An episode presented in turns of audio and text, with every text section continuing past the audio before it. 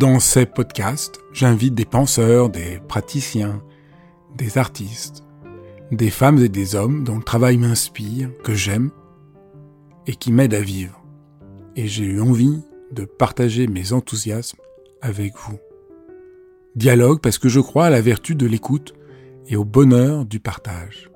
Dialogue parce qu'en un temps où tout devient un peu trop formaté et lyophilisé, j'ai voulu prendre le temps d'écouter des personnes qui ont consacré leur vie à penser, à créer, à faire. Dialogue pour permettre à mes invités de déployer leur engagement et leur conviction sans que leurs paroles soient coupées en petits morceaux. Dialogue pour pouvoir être transformés en les écoutant, transformés par une parole vraie. Aujourd'hui, je reçois mon ami Adrien France Lanor, avec qui euh, je suis au travail depuis tant d'années et qui nourrit euh, mes propres réflexions. Je le reçois à l'occasion de la sortie de son nouveau livre, À l'écoute du moderne. Si on essaye de trouver des voies, des chemins d'espérance, de possibilités de vie aujourd'hui, il faut faire un travail assez précis entre remarquer ce qui nous enferme, délimiter très précisément euh, les formes d'écrasement et repérer qu'est-ce qui ouvre pour de bon un chemin. Si vous suivez ma chaîne, vous savez comme euh, je suis un peu allergique à tout le discours un peu niais euh, sur le bien-être, euh, sur les fausses promesses. Et grâce à Adrien France Lanor, on va voir qu'il y a des possibilités profondes de retrouver le souffle, de retrouver une forme profonde de joie. Bonjour Adrien. Bonjour. Je suis vraiment très content de faire ce dialogue avec toi, d'avoir lu ce livre important sur lequel tu travailles depuis, très, depuis des années. Et une des choses euh, qui me frappe, c'est à quel point c'est un livre euh, qui ouvre à une forme euh, d'espérance, qui, qui ouvre à des voies pour essayer de vivre dans notre monde. Et les voies que, que tu montres, que tu dessines, que tu nous offres, viennent d'une analyse de ce qui nous empêche de vivre aujourd'hui. Tu as des phrases très fortes, tu parles d'un monde engoncé dans le domaine dogmatique d'une surdité néolibérale dans, dans, le livre. Tu parles de la tragédie de notre temps et, et de l'importance de, de, se vouer à la réduire. Qu'est-ce qui nous étouffe et pourquoi à constater ce qui nous étouffe, ça va pouvoir être euh, dessiner des chemins de vie? Oui, on, vit une époque un peu euh, paradoxale et c'est ce que le livre essaie de, montrer, c'est que il y a tout ce qui nous étouffe sur différents plans. Euh, l'impossibilité à penser un vrai être ensemble euh, politique au sens très simple, la crise écologique, la, domination capitaliste planétaire, la transformation de tout en gestion dont on souffre tous à tous les degrés euh, de, nos vies, et aussi les États et la Terre entière. Et en même temps, euh, on vit une époque d'inventivité euh, inédite dans l'histoire humaine, et que j'explore moi en particulier à travers la question que j'appelle moderne, disons au sens de l'art moderne, si on veut, mais qui n'est pas que une question artistique, qui est aussi une question justement éthique et, politique. Et c'est comme si il y avait une, espèce de, scission qui a peut-être été euh, pas aussi forte dans les autres âges euh, de, si on réfléchit au monde occidental, c'est-à-dire euh, les Grecs, il y avait une espèce d'unité de sens qui fait monde. Ça ne veut pas dire que c'est un monde parfait, mais ça veut dire qu'il y a une unité à la fois politique, ils ont tenté la démocratie, philosophique, ils ont inventé l'école, etc. Le monde chrétien, il y a une unité de sens. Ils ont inventé un modèle politique euh, garanti par euh, une transcendance divine. Ils ont inventé euh, l'université qui avait son fondement dans une science divine, la théologie, etc. Et, on le voit ça à travers les œuvres, à travers les textes. Et nous avons un monde qui peut-être en, bah, cherche à être un monde et qui trouve pas cette unité de sens parce qu'il y a et des pistes euh, un peu effarantes de la gestion managériale de, tout, à commencer par euh, les êtres humains comme ressources humaines, et etc.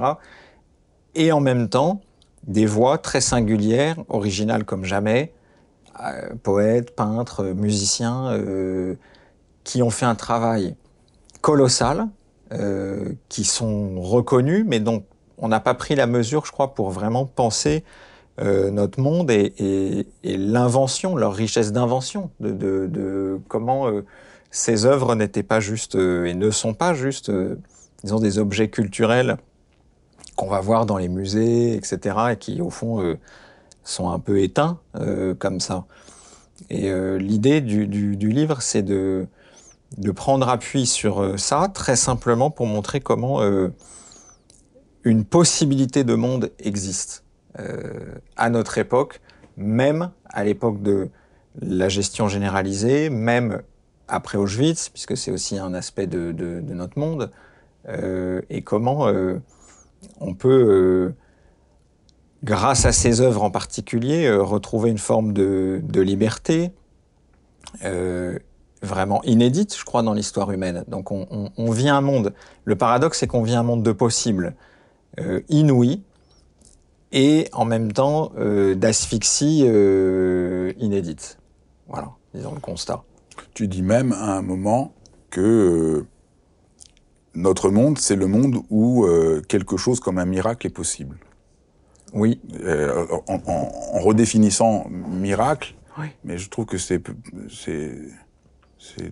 Oui, là, c'est miracle au sens euh, complètement laïque et le fait que quelque chose euh, commence, c'est Anna Arendt qui parle de ça et le livre délibérément se termine un peu sur ça et le miracle, c'est un poème de, George Open, les enfants, le miracle que sont les enfants, après la catastrophe, après Auschwitz, c'est un poème qui prend appui sur, euh, sur ça. Et euh, le miracle, c'est que quelque chose commence. Et, c'est ce qu'Anna Arendt appelle euh, la liberté. Et effectivement, le moderne, c'était la possibilité remise en, main propre à l'être humain d'une certaine manière, sans que ce soit garanti par une transcendance, sans que ce soit garanti par des formes supérieures, disons, la possibilité remise en main propre à l'humanité de, de commencer, de recommencer euh, en prenant appui sur, euh, sur les possibles, et ça veut dire aussi en prenant appui euh, sur la Terre d'une manière nouvelle, parce que, parce que la transcendance, ça voulait dire que la Terre était gouvernée par le ciel, en régime théologique. Or, il y a une possibilité que nous habitions sur la Terre, mais qu'il ne soit pas une, dévastation de la Terre, parce qu'on connaît ça, euh, ce qu'on appelle anthropocène, etc., etc. Euh, ça veut dire que un âge géologique est en train de naître par euh, les bouleversements de l'activité humaine. Mais on pourrait aussi penser, on pourrait regarder Cézanne comme ça, une montagne Sainte-Victoire, qu'il y a un âge géologique nouveau de, de, la Terre grâce à non pas à l'activité dévastatrice, mais, mais aux possibles humains. Et il y a quand même des moments dans notre monde, il y a, des, euh, il y a eu quand même euh, euh, le point de départ de la Révolution française, la naissance de, souveraineté populaire et tout ça, Rousseau, sur, sur qui s'appuie un Beethoven, un Hölderlin et puis, et puis d'autres.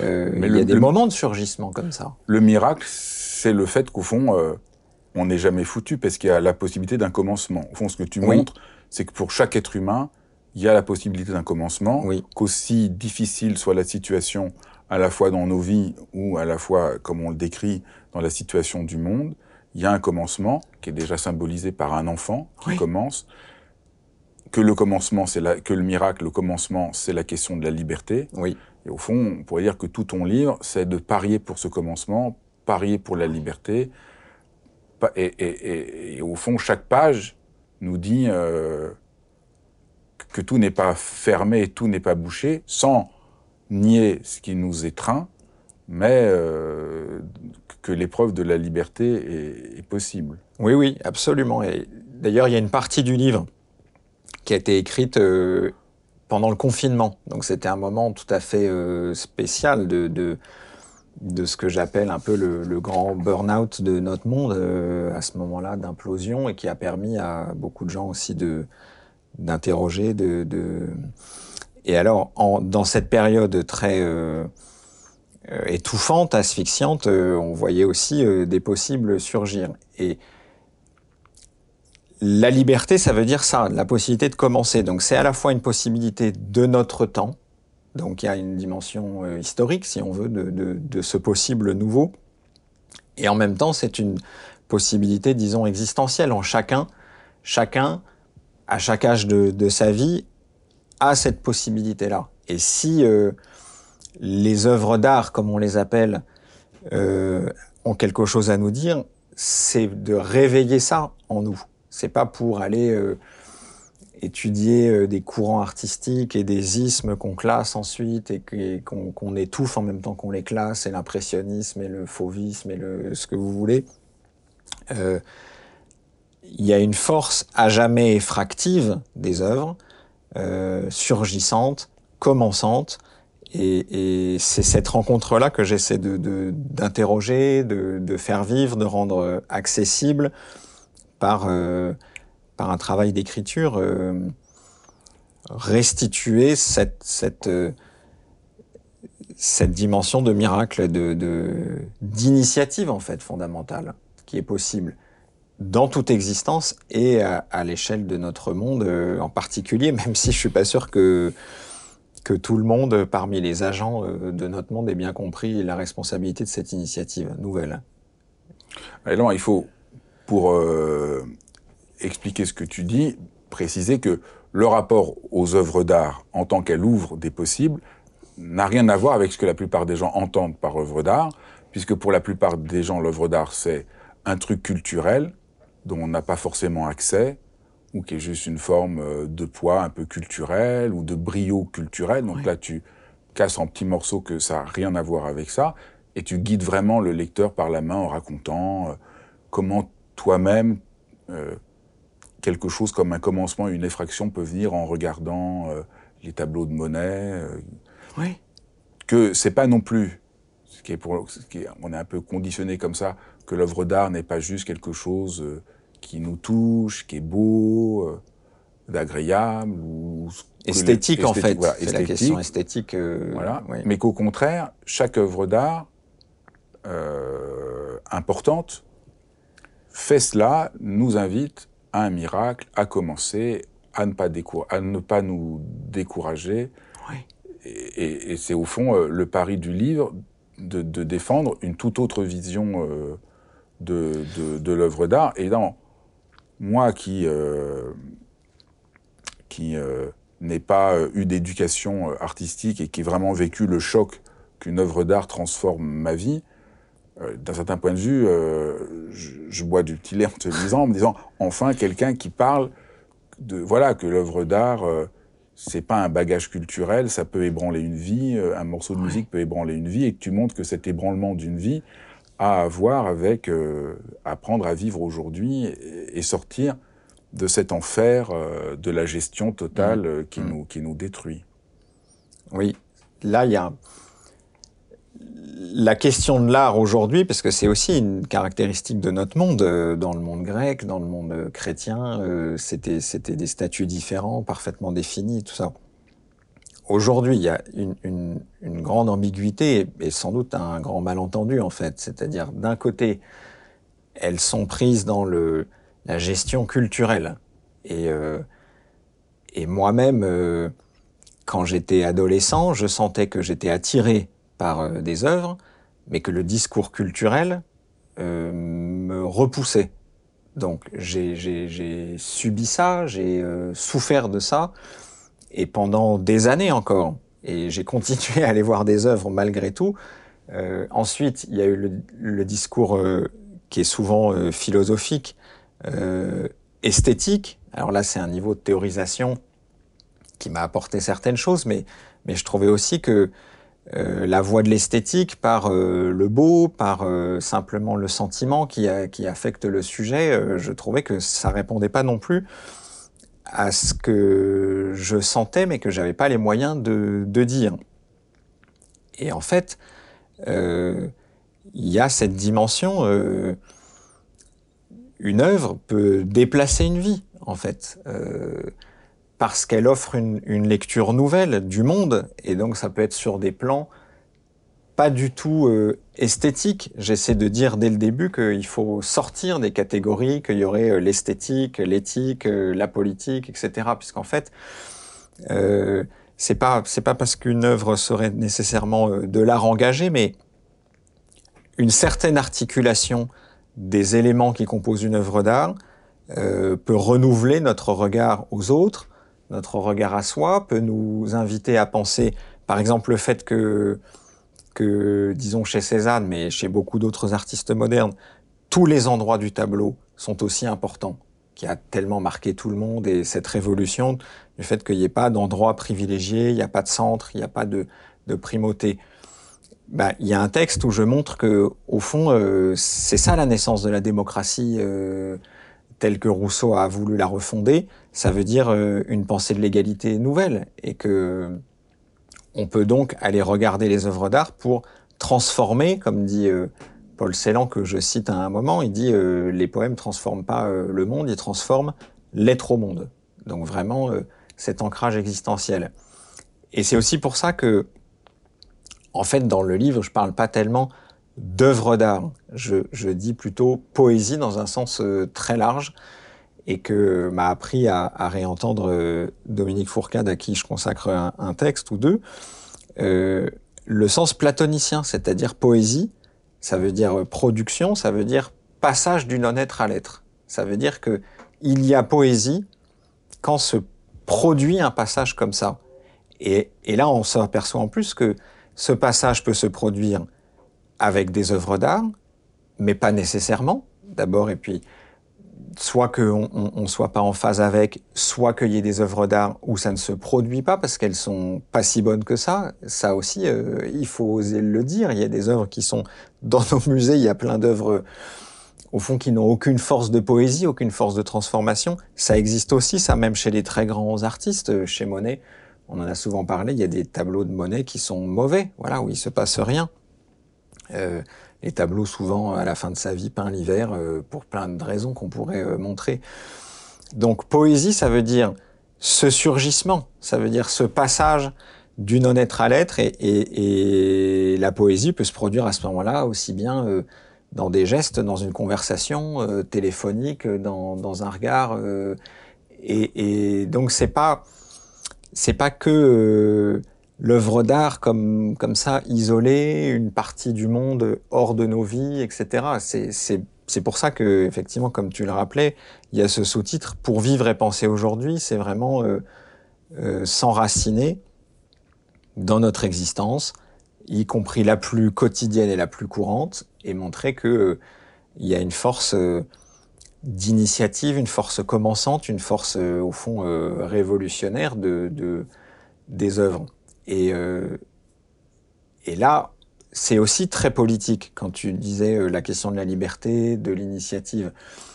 Euh, c'est ce que dit la Boétie en fait, c'est-à-dire que cette, ce, ce, ce, désir de commencer, ce désir de liberté est inhérent en chacun et, et malheureusement souvent il est, il est éteint. Et c'est à nous que revient la responsabilité de le, d'accepter de, de, ce surgissement du, du, désir de liberté. Et, et très souvent, euh, euh, malheureusement, euh, il est asphyxié et avec euh, une forme de consentement tacite. Donc au fond, ton livre, c'est pour des... des euh, je sais pas comment dire... Déscléroser. Déscléroser oui. ce phénomène-là. Oui. Un, euh, il y a plein d'axes, mais on pourrait dire qu'une manière de retrouver le commencement, de retrouver euh, c'est euh, d'être soi, de retrouver quelque chose de sa singularité. Oui. Au fond, ce que, ce que oui. au fond, la tâche que nous avons, c'est de devenir singulier. Oui. Ce que nous montrent les œuvres d'art, c'est d'être singulier. Et peut-être l'effroi de notre monde, c'est de nous empêcher d'être singulier. Oui, dans une espèce d'uniformité euh, de masse et qui euh, qui a été un des grands euh, vertiges du XXe siècle et, et, dont on ne se sort pas en fait. Euh, paradoxalement, on n'est pas dans le même vertige de la politique de masse, enfin pas tellement en, en Europe, mais euh, mais on n'a pas trouvé euh, de, de, de formes véritablement fondatrices de l'être ensemble. Être soi, c'est aujourd'hui, c'est sûr. C'est très difficile pour chacun d'entre nous d'essayer d'être soi. Oui, On se sent pris par cette gestion générale. euh, Oui, donc à la fois, on- on- tout le monde nous dit qu'on est une société très individualiste. Tu fais Oui. très bien la différence entre être soi et cette illusion euh, individualiste. Oui. Peut-être on pourrait faire la distinction. Qu'est-ce que ça veut dire euh, être soi? Qu'est-ce que ça veut dire euh, ce qu'on bah, l'individualisme l'individu, c'est une manière d'être enfermé dans une, une singularité purement idiosyncrasique. C'est toutes les choses qui, qui ne... Les goûts au sens le plus individuel du terme, voilà. euh, si je préfère le thé vert ou le thé noir, euh, je vais pas pouvoir euh, en faire euh, quelque chose qui va intéresser tout le monde. Donc être soi, c'est pas voilà juste des préférences. Non. singulières. C'est pas ça qui nous fait rentrer dans non, ce être bonheur d'être soi. Être soi, c'est toucher à quelque chose où on devient. Alors c'est là qu'est l'ambiguïté, parce qu'on devient bien de manière absolument singulière et unique, mais on devient de manière singulière et unique euh, une ouverture sur le monde, un, un possible nouveau pour le monde. Et ça, ça intéresse tout le monde. C'est-à-dire, euh, quand Marcel Proust euh, est soi, ça veut dire qu'il va au plus intime de lui-même pour euh, rouvrir le monde. Et ça n'est pas euh, du tout euh, les préférences de l'individu euh, Marcel Proust et l'espèce de, de- de dictature euh, relativiste du, du- du- du goût individuel. Et tu dirais dans, tes- quand, dans ton travail de professeur, au fond, euh, ce que tu fais avec tes élèves, c'est les aider. À À devenir qui soi. Et c'est ça qui, au fond, Oui. presque le travail euh, principal. Je dis Oui. ça pour montrer qu'il n'y a Oui. pas que Marcel Proust, que même tes, tes élèves Absolument. qui, qui, qui sont tout jeunes et qui galèrent, euh, être soi, c'est dire trouver une parole qui leur est propre, apprendre à penser. euh, Bien sûr. Ça, c'est le à- travail socratique euh, dont je parle à la fois tout au début du livre en disant que c'est un livre qui cherche à être maïotique, c'est-à-dire à aider chacun à accoucher de, de lui-même. Et là encore, c'est une possibilité des œuvres modernes. C'est-à-dire que c'est des œuvres où, étant donné que ce ne sont pas des œuvres qui présentent comme ça de manière, euh, comme un bloc, l'unité d'un monde constitué, fondé par une transcendance et avec des assises euh, euh, par ailleurs très belles, mais, mais, mais parfaitement établies. Une œuvre moderne, c'est une œuvre où l'artiste cherche, invente, découvre d'œuvre en œuvre, et où du même coup, le spectateur participe à cette recherche, participe à cette quête. On, on, on regarde une œuvre de Cézanne euh, un peu se faire sous nos yeux, et en fait, notre regard l'a fait. Donc il y a une, une manière de devenir soi aussi par le regard qu'on porte sur ces œuvres, euh, qui sont moins des œuvres où euh, un monde est loué, ou la louange, ça veut dire qu'un monde est complètement constitué. On, on- on a à se fondre là-dedans et tout est donné. Dans une œuvre moderne, ça n'est pas donné, mais ni pour l'artiste, ni pour le spectateur. Et donc, on, il y a ce travail véritablement de d'aller solliciter le, le, regard euh, de chacun et qui, qui participe à la création et à la naissance justement de, l'œuvre. Ça, je trouve ça, euh, franchement, c'est un des plus beaux possibles de notre monde, qu'on ait, euh, qu'on ait cette chance, qu'on ait cette responsabilité d'aller pouvoir, nous aussi, inventer une œuvre en même temps qu'on la regarde.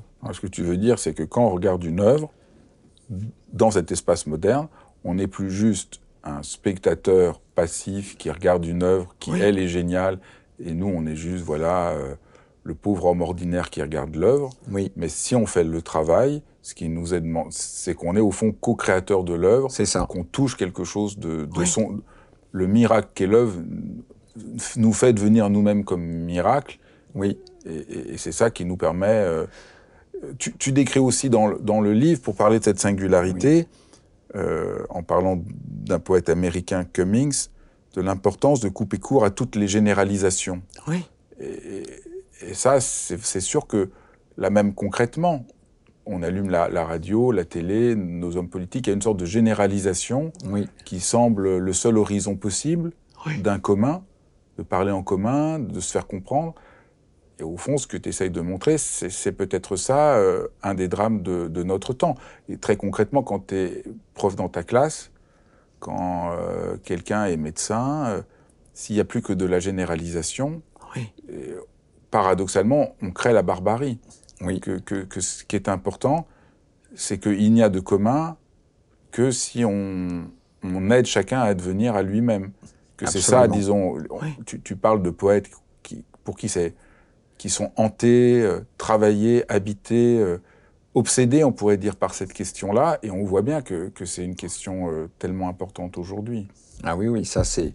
Parce que de la généralisation, on, on, on, crée des, des malentendus énormes qui, qui, qui permettent la surenchère du délire identitaire. Donc là, il y a une espèce de d'impasse dans laquelle on est, euh, clairement. Que tu veux dire? Bah, la généralisation, ça permet de d'essayer d'associer de, manière abstraite une forme d'identité elle-même complètement abstraite, comme si elle était figée. On passe du les les ceux-ci pensent ça, euh, les ceux-ci, donc on crée des identités abstraites, alors que euh, il s'agit pas de, sombrer dans un relativisme du, tout subjectif dont on parlait tout à l'heure et que à ce moment-là c'est l'individu avec sa sa dictateur du, goût singulier qui, l'emporte. Être soi, c'est c'est encore une fois euh, découvrir en soi la possibilité d'un rapport à tous. Et, euh, et ces œuvres, euh, tu parles de, de, Cummings, donc Cummings est allé euh, en URSS euh, au milieu des années 30, donc évidemment il a été vraiment traumatisé par euh, cette, euh, cette vie uniformisée euh, du, du, communisme stalinien et du, du, du, mausolée de Lénine, etc. Il y a des pages très fortes là-dessus. Et sa réponse à cette uniformisation généralisante et, et cette massification des, des individus, c'est l'amour. L'amour, c'est-à-dire une, modalité de relation où chacun est d'autant plus soi qu'il est en rapport avec l'autre. Donc là, on voit bien qu'il ne s'agit pas de se refermer sur euh, l'individu et l'individualité relative, etc. Il s'agit de trouver en chacun la dimension qui est notre plus intime et qui nous est en général pas connue et à quoi peut justement nous aider un grand livre, euh, un grand poème, un grand tableau à, à, découvrir et à reconnaître en nous des choses que nous ignorions, découvrir cette dimension qui fait que nous sommes nous-mêmes, et en même temps cette dimension euh, nous porte dans une forme d'universalité, mais pas généralisante, pas, pas abstraite, une universalité effective de la relation avec un autre, où on peut se, se, se comprendre, s'entendre. Donc euh, je trouve ça très beau chez Cummings, euh, ça, euh, cette cette conscience de, de, du vertige de l'anonymat euh, de la massification et euh, du rôle de l'amour comme ce qui nous renvoie à nous-mêmes, c'est-à-dire à une possibilité d'être ensemble. Ça, euh, ça vraiment Cummings, pour, pour ça, c'est oui, puis on voit, on voit bien comment ça, voilà, on est tous pris dedans. Comment oui. sortir de la massification et comment devenir à soi-même? Et devenir à soi-même, c'est pas être enfermé, comme tu le disais non. très bien mais c'est être justement euh, ouvert. Et là, il y a tout ton livre, travail, cette énigme, qu'est-ce que ça veut dire oui. qu'être soi, dans cette ouverture, comme amour, comme relation, qu'être soi, c'est pas du tout être fermé, c'est oui. être ouvert, que dans la massification, il n'y a pas d'ouverture. Oui, qu'on pourrait la... appeler aussi l'originalité, en fait, oui. mais au bon sens, c'est-à-dire l'originalité, c'est pas euh, une provocation un peu gratuite et au fond euh, tellement souvent euh, euh conformiste en réalité. L'originalité, c'est être capable de devenir soi-même origine, c'est-à-dire ce qu'on appelait euh, commencement tout à l'heure, la liberté, la liberté d'être soi, qui est en fait la, plus, la plus abyssale et, celle à laquelle, comme dit la Boétie, souvent on renonce en fait. Alors il y a un autre axe, comme un autre chemin dans ton livre pour essayer voilà, de, de se désobstruer, de se retrouver, de vivre et penser aujourd'hui, penser autrement, c'est retrouver son corps. Oui. Alors là, il y a une, on peut dire, c'est un des grands, euh, un des grands fils conducteurs de, de, ton livre. Oui. alors, qu'est-ce que c'est? Pourquoi c'est oublié? On pourrait croire que, bon, bah, aujourd'hui, on a compris. c'est quand même un des grands sujets, l'importance du corps, retrouver le corps, être un peu moins uniquement dans sa tête. On a l'impression que c'est quelque chose qui a un peu plus compris qu'être soi, mais tu montres là aussi, comme il y a un malentendu voilà, il y a tout un discours de développement personnel, être soi, mais c'est pas du tout cette ouverture dont tu parles. Il y a aussi euh, un très grand malentendu sur le corps. Oui. Alors là, là pour le corps, ça se voit très concrètement dans euh, la peinture moderne. C'est de ça dont je pars, mais, mais ce qui est intéressant, c'est de voir comment ça nous fait penser euh, la, la, la, question en général et de manière éthique. On voit bien que la sortie du monde chrétien a, rendu possible un nouveau statut du corps. Ça ne veut pas dire qu'il n'y a pas du tout de corps dans le monde chrétien, mais c'est un corps. Euh, là, il faut juste faire une parenthèse. Quand tu dis monde chrétien, tu veux pas dire qu'il n'y a pas de chrétiens aujourd'hui. Tu veux dire le monde qui est unitairement euh, chrétien, qui euh, avec toute une toute la construction sociale politique chrétienne et qui dont nous, nous ne sommes plus un monde un monde chrétien dans ce sens-là dès la Révolution française, juste pour que les voilà, gens Voilà, c'est ça. C'est-à-dire qu'en gros, euh, il y a eu le monde euh, grec, le monde romain. C'est chaque fois quand on dit monde, c'est une configuration de sens, une unité de sens qui se retrouve à, toutes les, échelles et les strates, à la fois politiques, à la fois euh, euh artistiques, et, etc. Donc monde grec, monde romain, monde chrétien, qui s'institue à peu près du 5e au 16e siècle, disons, et puis ensuite il y a l'amorce d'une forme de déchristianisation euh, de notre monde, et, euh, et, et, aujourd'hui on vit dans un monde, disons, laïque, où, euh, qui n'est pas régi entièrement par des principes théologiques ni chrétiens, ni religieux, disons, en Occident en général. donc c'est ça que ça, ça, veut dire. Euh, ça laisse une nouvelle place, la sortie du monde chrétien, donc en ce sens, ça laisse une nouvelle place au corps, découvrir que euh, le corps n'est pas euh, juste une régie par essentiellement l'âme qui nous définit en, régime chrétien. Mais donc en régime chrétien, l'âme décide, le corps est un peu l'âme est éternelle. La, voilà, la vraie identité, c'est l'âme qui est éternelle. Et le corps, au fond, c'est inférieur. Faut pas c'est plutôt ce qui nous, qui nous. Voilà, le corps et tout ce qui est sensible euh, est inférieur, est corruptible, et plus source de tentation, de péché et, et, et euh, là, on parle de manière très générale, mais disons, c'est un peu des axes théologiques euh, fondamentaux. Bien sûr, il y a un corps de la résurrection, il y a un corps du Christ, il y a des choses, et qu'on voit d'ailleurs en peinture très belle. La peinture occidentale est aussi, la peinture chrétienne occidentale est peut-être une des plus belles méditations sur le corps, et, etc. Mais pour autant, euh, dans l'organisation euh, des vies et l'organisation théologique, il y a clairement un primat de l'âme sur le corps.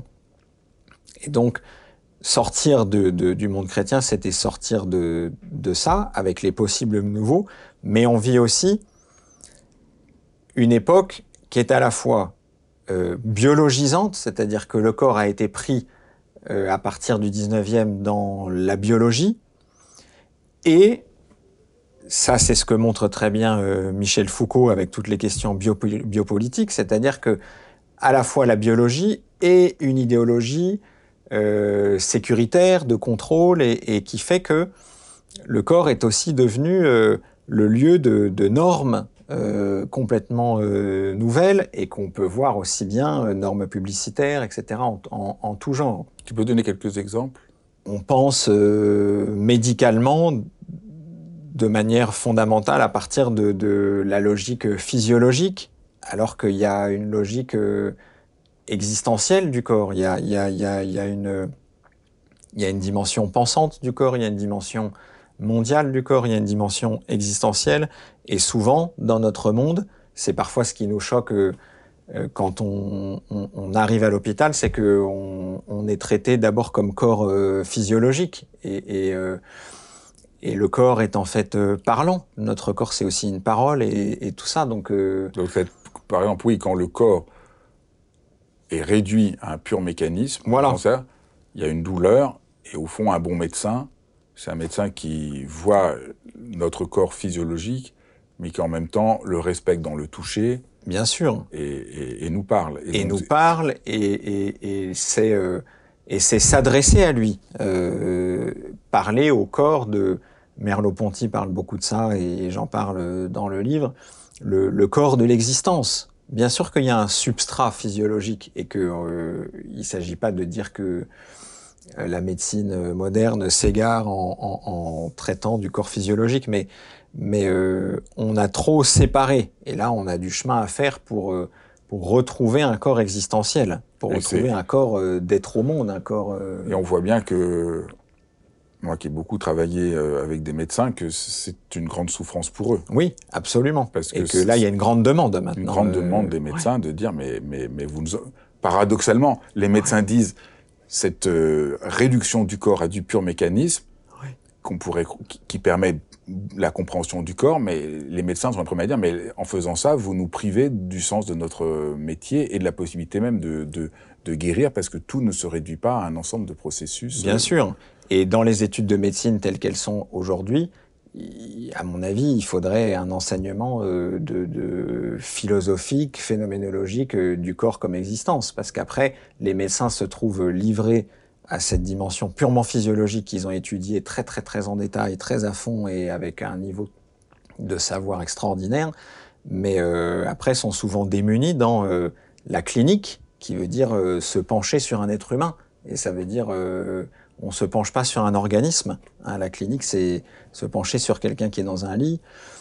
Euh, c'est un des enjeux de, l'éthique médicale aujourd'hui, de retrouver cette dimension-là. Moi, j'enseigne un petit peu l'éthique médicale euh, à l'université de, Rouen en médecine. Euh, c'est clairement une demande importante, mais ça n'est pas généralisé. Ce ne sont pas des enseignements généralisés, malheureusement. En tout cas, pas encore. Donc, il y a ce corps existentiel, alors qu'en revanche, les poètes, les peintres ont, eux, euh, Matisse est, un corps euh, fantastique. c'est un corps pictural, c'est une respiration, c'est... Euh, c'est quoi un corps existentiel?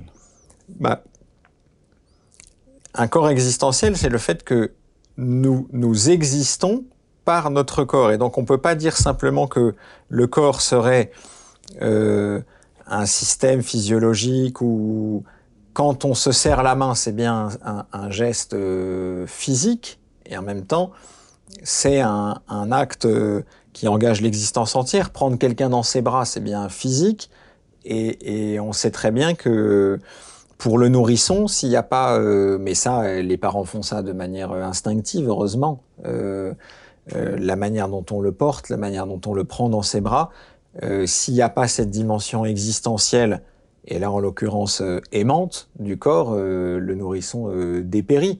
Donc il y a le corps physiologique au sens où il faut le nourrir et, l'alimenter, etc. Mais il y a le corps existentiel au sens où il faut le prendre dans ses bras, lui faire des câlins, et la manière dont on le prend, et, tout ce qu'explore l'aptonomie, et, qui, qui, va chercher, et qui s'est appuyé au départ l'aptonomie justement sur la phénoménologie, et, etc. C'est-à-dire cette dimension incarné de l'existence euh, que eux, les peintres, alors ont, vraiment euh, euh, pris, ils ont vraiment fait le travail, ces hommes. c'est, ça, c'est très impressionnant comment bah, ce qu'on appelle la touche en peinture, le rôle de la touche qui devait disparaître, qui devait, l'œuvre devait être sans corps en fait, l'œuvre devait être lisse, l'illusion parfaite. Et puis tout à coup, les impressionnistes, Monet, puis Cézanne, puis, puis tout le monde à leur suite, euh, la touche, la touche, ça veut dire que le toucher devient une dimension fondamentale de la peinture, et le toucher, c'est quand même euh, l'élément fondamental du corps. Et on ne se met pas physiquement, corporellement, si on veut, devant une peinture de Pollock, de la même manière qu'on se met euh, physiquement devant une peinture du Moyen Âge. C'est pas les mêmes, c'est pas le même enjeu. Le corps, c'est la touche, c'est le tact aussi. Oui, la touche, c'est le tact, absolument. Donc tu, tu parles beaucoup dans, dans le livre. Qu'est-ce que c'est le tact? Oui, parce que le tact, c'est c'est la rencontre. Et donc euh, le tact, c'est ben voilà, le tact, c'est on pourrait dire que le tact, c'est la dimension où où être soi vient à la rencontre de l'autre.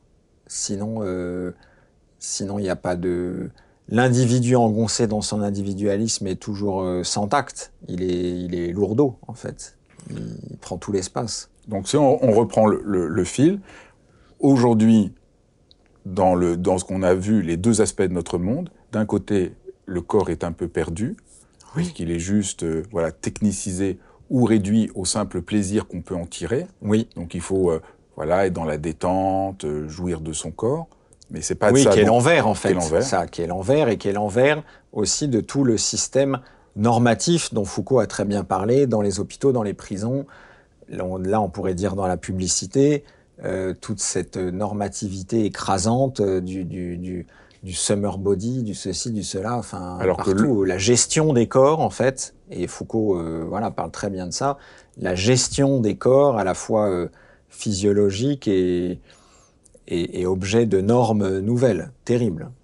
Alors que le corps véritable a à voir à nouveau avec le miracle, le commencement, la rencontre, l'écoute, un corps qui est, à, qui est à nous, un corps nouveau. La possibilité d'être soi et d'être incarné, et aussi un corps qui est en phase avec euh, le monde, qui est aussi un corps euh, pas dominant, qui est un corps euh, qui est en phase avec l'autre, donc qui, n'est pas un corps de, domination, et, pas masculine évidemment, mais, en fait de domination générale, parce que il y, a un, corps de domination sur Terre euh, qui, perçoit tout comme étant euh, euh ressource euh, disponible pour lui. Donc ça, c'est effarant. Le corps existentiel, le corps, le corps naissant, le corps miraculeux, on pourrait dire, mais alors dans un sens tout à fait singulier, c'est c'est un corps qui est résonance. C'est un corps qui est mis en vibration. Et là, à nouveau tout l'art moderne et, ça. Parce que ce que, tu, oui, ce, que, ce que tu dis là, qui est aussi très surprenant, c'est que malheureusement, au niveau social, au niveau politique, le travail pour aider les êtres humains à retrouver ce corps euh, heureux, ce corps plein, ce corps en résonance, à la fois que tout le monde à la fois sait quand il est parent, comme tu dis, mais nous vivons dans un temps où, le, où, où ça est perdu. Ceux qui ont fait le travail, tu dis, c'est les artistes modernes et se mettre à l'écoute des artistes modernes. C'est pas juste voilà avoir un plaisir esthétique, c'est essayer de penser pour notre monde. Oui. Comment chacun d'entre nous pourrait retrouver euh, un rapport neuf, libre et heureux à son corps. Oui. Alors pourquoi les artistes ont fait le travail? De quelle manière? Et pourquoi notre monde, disons, euh, les nos dirigeants, par exemple, ne le font pas? Ça, bah, commençons par le plus facile, c'est-à-dire pourquoi les artistes à partir du moment où, euh, disons, c'est un des aspects de la question moderne, les, artistes n'avaient plus un discours à, transmettre. L'œuvre n'est pas euh, le lieu, l'œuvre moderne n'est pas le lieu d'un discours. C'est plus le lieu d'une expérience. Et ça veut dire l'expérience de ce qui fait qu'une œuvre d'art est une œuvre d'art. Donc, ils ont découvert dans les mots, par exemple, la chair du mot, le corps du mot. Rimbaud, c'est une expérience incarnée du mot, de la couleur, de sa possibilité sonore, de, tout ça qui, passe au premier plan. En peinture, on le disait avec la touche, avec euh, la révolution de la couleur qu'apportent euh, les impressionnistes et dont un Cézanne, un Matisse et tout ça vont, vont ensuite bénéficier pour euh, recréer encore autre chose. c'est la découverte de la couleur en elle-même. Laquelle couleur on, évoquait ça tout à l'heure, dans l'histoire de la peinture, la couleur a toujours été dépréciée par rapport au dessin, parce que le dessin, c'est l'intelligible, c'est la belle délimitation, c'est la forme parfaite, et la couleur, c'est euh, c'est la dimension un peu inquiétante du sensible, etc., etc. Donc, en régime moderne, on pourrait dire, la couleur devient le lieu euh, où, euh, d'ailleurs, comme dit Cézanne, notre il le dit pas tout à fait comme ça, mais en gros où notre corps et le monde euh, se rencontrent. Et, euh, c'est la découverte par les artistes modernes de la matière de leur euh, de leur médium, comme on dit, c'est-à-dire pour un peintre la couleur, pour un, poète les les mots. C'est la découverte de cette matière corporelle qui fait que ils ont réinvesti ça et donné à, à, à, cette matière une possibilité de sens entièrement nouvelle. Parce que le corps, c'est donc pas juste le corps que j'ai, mais c'est tout le monde qui peut devenir corps parce qu'il est vivant, parce qu'il est temps. Bah oui, parce, que en fait, quand on dit corps, il faut pas oublier que corps, ça veut dire euh, espace en fait. Ça veut dire aussi ça, c'est-à-dire un corps, c'est toujours une spatialité. Quand, euh, quand je suis un corps et que je me déplace dans l'espace, mon corps met en vibration un espace. C'est pour ça que c'est ce qu'on appelle la présence. Il y a des gens qui ont une présence, il y a des gens qui n'ont pas de présence et tout ça. Le corps, c'est pas juste là ce que je touche, mais mon corps, c'est la capacité d'être avec toi, de sentir comment tu me réponds, oui. d'être en rapport à cela, faire attention à la lumière qui est dans la pièce. Donc en fait, c'est ça que tu veux dire. Le corps, il n'est pas juste euh, le mécanisme là, non. mais par mes sens, par tout ça. C'est à la fois ma manière de tenir l'existence, de, de, de l'habiter, de l'investir. C'est pour ça qu'on parle de tenue et, euh, et, les gestes. Le mot geste, ça veut dire euh, tenir, ça veut dire porter. Comment un geste est le, le port de l'existence. Donc le corps, ça veut dire ça. Ça veut dire en plus, effectivement, la mise en branle, ça veut dire une présence, la mise en mouvement de tout un espace que Bergson dit euh, mon corps va jusqu'aux étoiles, c'est-à-dire euh, c'est toute cette spatialité là. Et, euh, donc effectivement, c'est pas des pôles comme ça localisés et, qui seraient du coup incompatibles. quand on parle ensemble, il y a une dimension de corps mutuel et d'espace. Ça c'est très, ces gens on, pense très peu à ça, puisqu'en les gens ont l'impression que on est en rapport à notre corps euh, quasiment uniquement euh, quand on fait l'amour. C'est là où on a un rapport au corps. Oui, à la salle de gym. Ou à la salle de gym. Et en fait, non. Parler avec un être humain, travailler avec un être humain, être à côté d'un être humain, ça contient une dimension euh, du corps qui est fondamentale. Et peut-être qu'une des grandes souffrances de notre temps, c'est par la gestion générale de tout, ce corps nous est enlevé et peut-être tant les gens qui, les questions du stress, du burn-out et tout ça, sont peut-être beaucoup plus dues euh, à cette disparition du corps qu'on ne le pense. Ah oui, oui, oui, c'est sûr. Et en plus, quand tu dis euh, faire l'amour, euh, malheureusement, il y a plein de, de, situations où les gens font l'amour sans corps, on pourrait dire. C'est-à-dire, et, et d'où, en réalité, un corps amoureux, un corps qui fait l'amour, c'est un corps à l'écoute, c'est un corps quand on réfléchit à la question du consentement et tout ça, en réalité, je ne crois pas qu'il y a de, normes nouvelles qu'on pourrait édicter, etc. Mais il y a des un corps qui, qui est vraiment soi et donc euh, en rapport à l'autre, c'est un corps qui nécessairement écoute. C'est un corps qui est euh, qui est réponse, qui est relation et qui de toute façon euh, ne peut pas être ce corps dominant dont, dont ce, corps autocentré ce corps en fait massif, euh, alors qui peut être à la fois euh, le corps euh, crispé, bourré de testostérone, mais le corps dominant sous toutes ses formes en fait. Et les artistes, eh bien, explorent cette dimension de, corps qui qui est espace, parce que toute œuvre d'art, c'est une question d'espace. Tu parles beaucoup dans le livre, tu donnes pas mal d'exemples autour de, de Matisse et de l'expérience que tu as pu faire de Matisse. Oui. Peut-être tu pourrais montrer en quoi Matisse euh, t'a aidé Oui, parce que Matisse, alors vraiment, euh, quand, quand, Picasso dit euh, ce Matisse a vraiment de si bons poumons, là c'est très incarné, ça veut dire la, la capacité qu'a Matisse de faire respirer une surface picturale, respirer une œuvre et de nous faire respirer dedans. Eh bien, Matisse a découvert après que Cézanne a, révolutionné la peinture avec euh, le rôle nouveau de la couleur et que la peinture allait partir de la couleur, de la touche, du corps de la couleur, etc., Matisse a découvert par exemple que, comme il dit, euh, un centimètre carré de bleu est moins bleu qu'un mètre carré. Là, on a une corrélation directe avec la l'incarnation de la couleur et la, et la possibilité d'être euh, comment dire, euh, affecté et transformé par cette couleur. Et c'est pour ça que chez Matisse, les formats euh, s'allongent et vont permettre euh, la révolution ensuite américaine après la guerre, etc., etc., avec des formats très grands. Et Barnett Newman qui voulait qu'on soit très près des tableaux, c'est-à-dire que ce soit un rapport de corps à corps. Et Matisse travaille donc avec cette, euh, cette découverte nouvelle que qu'il y a une spatialité différente de la couleur selon la taille, selon que on, y met un peu de, lumière ou non, selon que la, la toile perce à travers ou non, selon que la touche impulse une dynamique ou non. Et tout ça, notre corps le reçoit et, et se, véritablement euh, au contact d'une surface comme ça.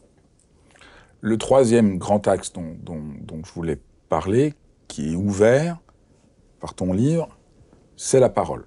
Alors là aussi, de la même manière, la parole aujourd'hui est menacée, euh, elle devient juste, euh, tu le dis très bien, slogan, elle devient dictature du non-monde publicitaire, normalisation informative. Donc Et cette parole qu'on voit de plus en plus dans les médias, euh, vidée de sens, euh, pur effet. Euh, oui. Et, peut-être que là aussi, le défi pour essayer de retrouver un souffle, une espérance, c'est de retrouver une parole qui, qui soit parlante.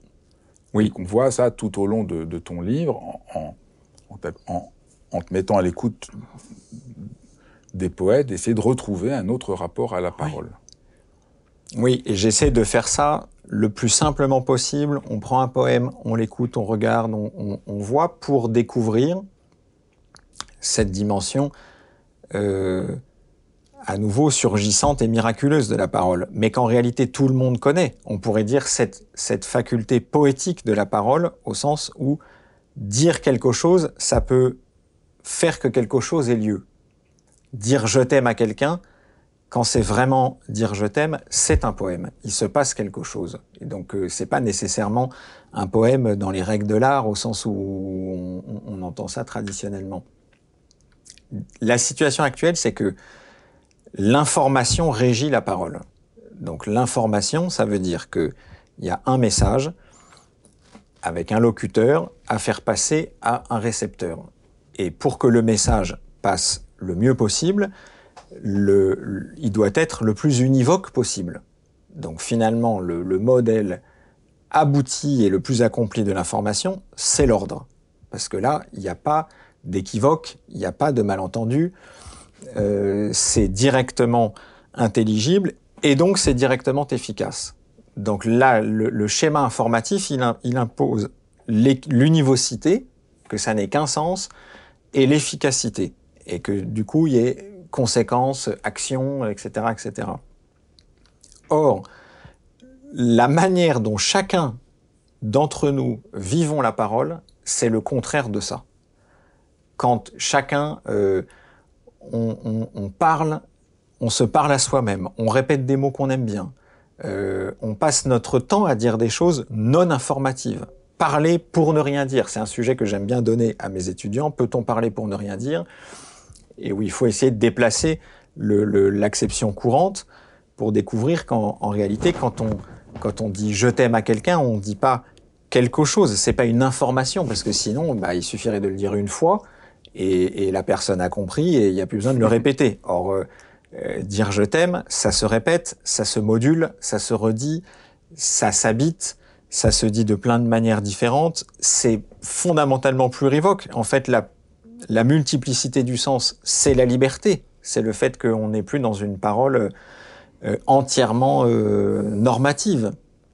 Donc euh, la poésie est le lieu par excellence de ça, et la poésie moderne encore plus, puisqu'elle fait fi des règles traditionnelles de, composition, etc., etc. Donc elle, elle, elle essaie de découvrir et de mettre en avant cette possibilité libératrice de, de, la parole comme n'étant pas une communication, n'étant pas une information, mais étant un mot comme une présence.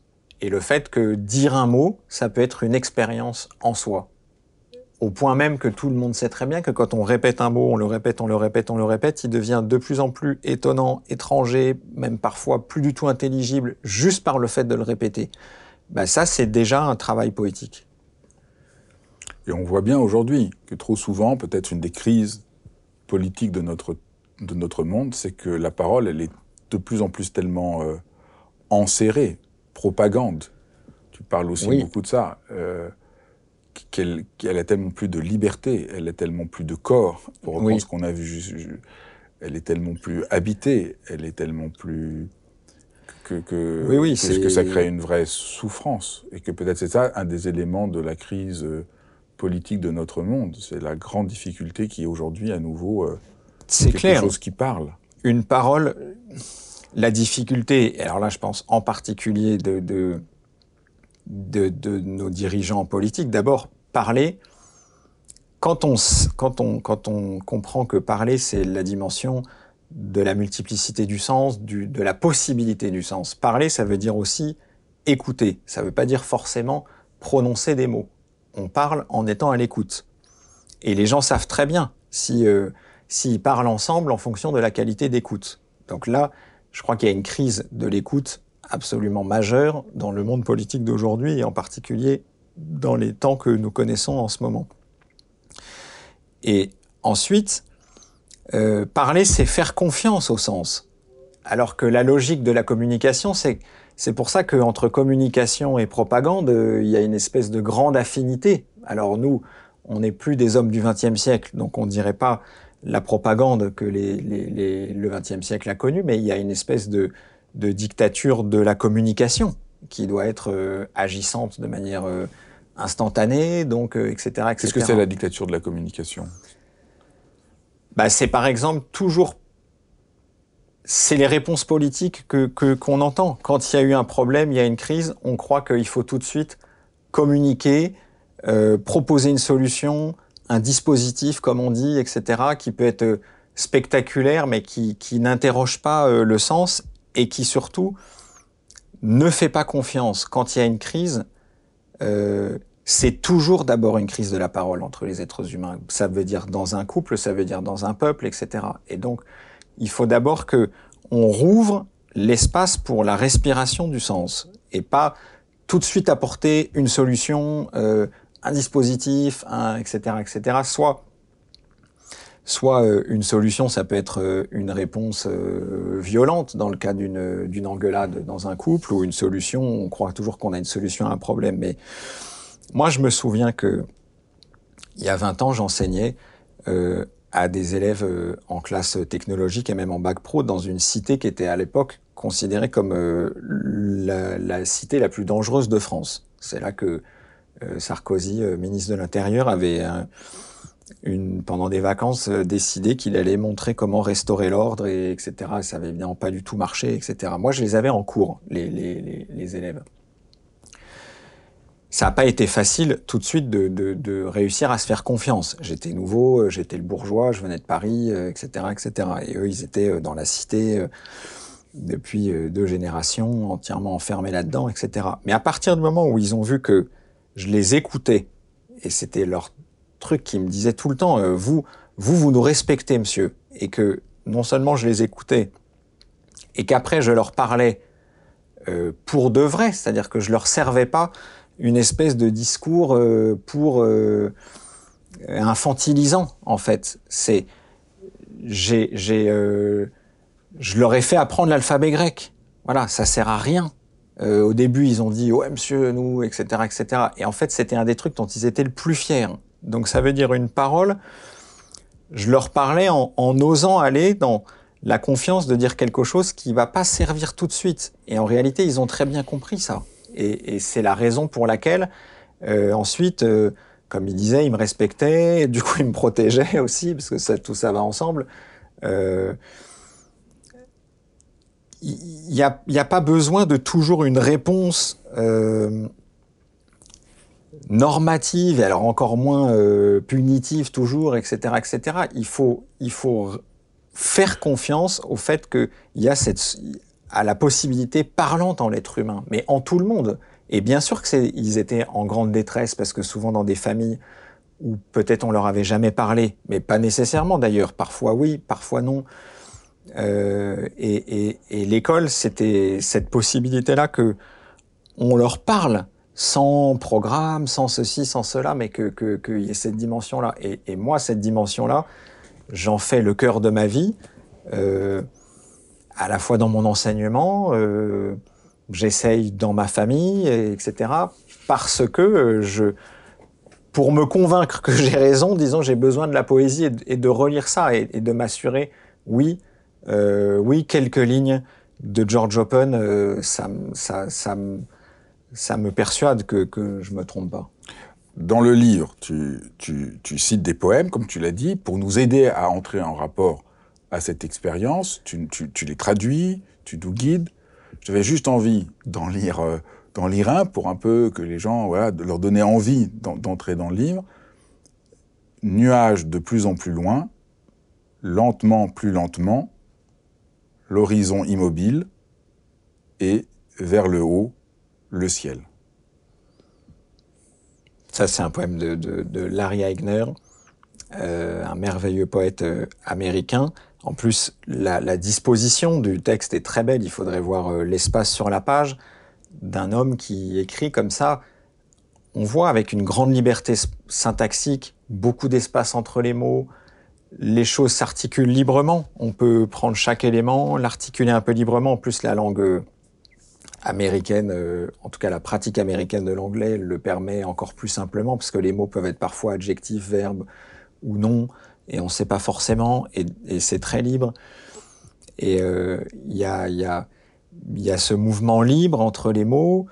On voit bien ce que je disais, c'est pas une information, je veux dire, ça donne aucune information, et, et c'est une expérience. C'est pas un bulletin météo. C'est pas un bulletin météo, c'est c'est une libre articulation entre des éléments et cet homme qui, en plus, là, on parle d'un poète qui, euh, qui a été, euh, à sa naissance, à cause des forceps, euh, il y a une espèce de, d'écrasement des tempes et donc il, était paraplégique. Il a vécu toute sa vie en fauteuil roulant et écrit. Moi, quand j'ai découvert ce poète, je crois qu'il était danseur en même temps. Je me disais, il y a tellement d'espace, il y a tellement de mouvements et puis euh, après, j'ai lu des choses sur lui et j'ai compris que c'est quelqu'un qui avait passé sa vie en fauteuil roulant, euh, pratiquement euh, dans une seule maison, et, etc. Et que euh, il est une réserve de possible et de liberté euh, comme j'en ai rarement connu. Oui, ça, ça m'a bouleversé.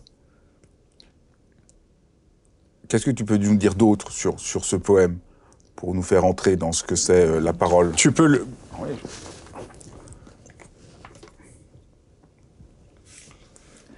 bah, c'est tout un, tout un rythme, nuage de plus en plus loin, en plus en, en, en, anglais, il y, a une, il, y a, il y, a, une grande beauté là, euh, slower and slower, qui est un mot lui-même lent. Donc il, il s'appuie sur la lenteur du mot pour, pour faire sentir le rythme. Lentement, plus lentement, l'horizon immobile et vers le haut le ciel. En fait, quand on regarde de près, il y a nuage de plus en plus loin, il y a tout un rapport à la distance et se mettre en rapport à quelque chose de très loin. L'espace devient en même temps temps, c'est-à-dire quand on accorde euh, à l'espace sa plénitude, le temps euh, devient lui-même plus riche. Lentement, plus lentement, c'est l'entrée dans une temporalité euh, de, de, de, la richesse, comme disait euh, Chelibida, que le chef d'orchestre, euh, c'est dans la lenteur qu'est la richesse. Alors pas euh, pas la lenteur, il faut que il faut trouver justement le l'angle pour que les choses se mettent en rapport. L'horizon immobile, tout à coup quelque chose a lieu et apparaît. Et l'horizon, c'est tout l'espace de délimitation, de l'espace dans lequel à la fois on vit, l'espace de visibilité. Et ça s'ouvre. Et vers le haut, le ciel. Et à nouveau, là, il y avait les nuages, on entre, on part de très loin, les nuages qui vont comme ça au loin, ils s'appuient sur la lenteur des nuages pour faire entrer dans le temps, cerner la présence d'un horizon, l'immobilité par rapport au mouvement des nuages, et vers le haut le ciel. Et, c'est à la fois un mouvement qu'on fait en fait en le, en le lisant, c'est un mouvement du regard, c'est un mouvement du temps, c'est un mouvement de l'espace. C'est quelques mots dans lesquels on se situe et surtout comme je disais, on, refait nous-mêmes cette expérience. Moi, ce qui m'a frappé en le lisant, comme ça, c'est comme si je faisais l'expérience du ciel. Quand le mot ciel apparaît à la fin de ces quatre lignes, voilà, on est, on est, on, est avec les nuages. D'abord, euh, voilà, on le lit, c'est un tout petit peu encore mental. Et à la fin, on est comme saisi de l'intensité de la présence euh, du ciel. Et j'ai trouvé, euh, en quatre lignes comme ça, je trouvais intéressant de, de, de, de, montrer un peu ce que, ce que tu dis pour que les gens voient. Voilà, c'est pas ce qu'on imagine par la poésie. C'est pas du tout savant, c'est pas compliqué. C'est extrêmement simple, mais il y a une densité de silence, de présence, de corps et de parole, puisque d'un seul coup, elle fait apparaître quelque chose. Et on peut dire que malheureusement, ce qui arrive souvent, moi, je, je, quand j'écoute la radio, je suis frappé à la fin, mais rien n'a été dit, rien n'a été montré. Peut-être la communication, c'est rien n'est montré. Et là, il te montre le ciel, il te fait vivre les, les nuages, oui. et tu vis une expérience. Euh... Parce qu'il n'y a pas d'écoute, et donc euh, il n'y a pas de parole, et que quand on écoute la situation, et qu'on écoute le mot ciel, en fait, la beauté de ce poème, c'est que c'est à la fois l'écoute du monde et du mot ciel, et que tout à coup, euh, il y a cette présence.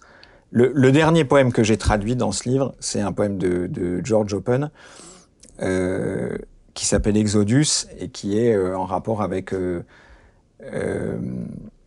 la Shoah et Auschwitz et, et, en même temps les enfants et le miracle des enfants et, l'enfant qui demande mais où étaient les adultes pendant ce temps et qui se termine par une très belle ouverture, euh, donc un poème plein d'espoir et puis et puis Exodus, euh, bah, c'était la fin du livre, c'est l'Exode et on sort, et, etc. Mais je l'ai traduit, ce poème, euh, quand il y a eu, il y a des années, euh, l'attaque d'un fou contre euh, l'école maternelle euh, juive, il me semble-t-il, à Toulouse.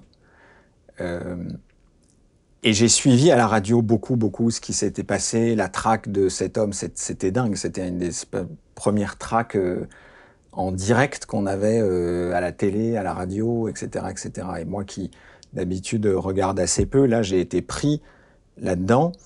J'ai suivi jusqu'à la fin. On entend, euh, je crois, quand euh, euh la BRI euh, entre et tire et tout. Enfin, c'est complètement euh, dément comme comme truc. Et et il y avait sur toutes les chaînes, ça, toutes les télés, toutes les chaînes en, en parlaient tout le temps, et il y avait jamais de silence. Et en fait, j'étais saturé parce que j'écoutais, j'écoutais, et il n'y avait jamais l'espace où, je pouvais juste pleurer en réalité. Et pleurer, c'est aussi une écoute de la situation, c'est aussi le corps qui parle, c'est aussi les larmes. Il y a tout un langage des larmes et une incarnation de nous à travers les larmes, etc. Et que d'ailleurs la peinture a, su aussi voir, peindre, euh, figurer, etc. La, la, la larme. Euh, cette, tout à coup concentration de notre corps dans une goutte de, de transparence, c'est quand même euh, pas rien. Et j'ai eu besoin de, au milieu de tous ces discours et de toute cette communication, j'avais besoin de l'espace pour pleurer et de l'espace pour juste entendre.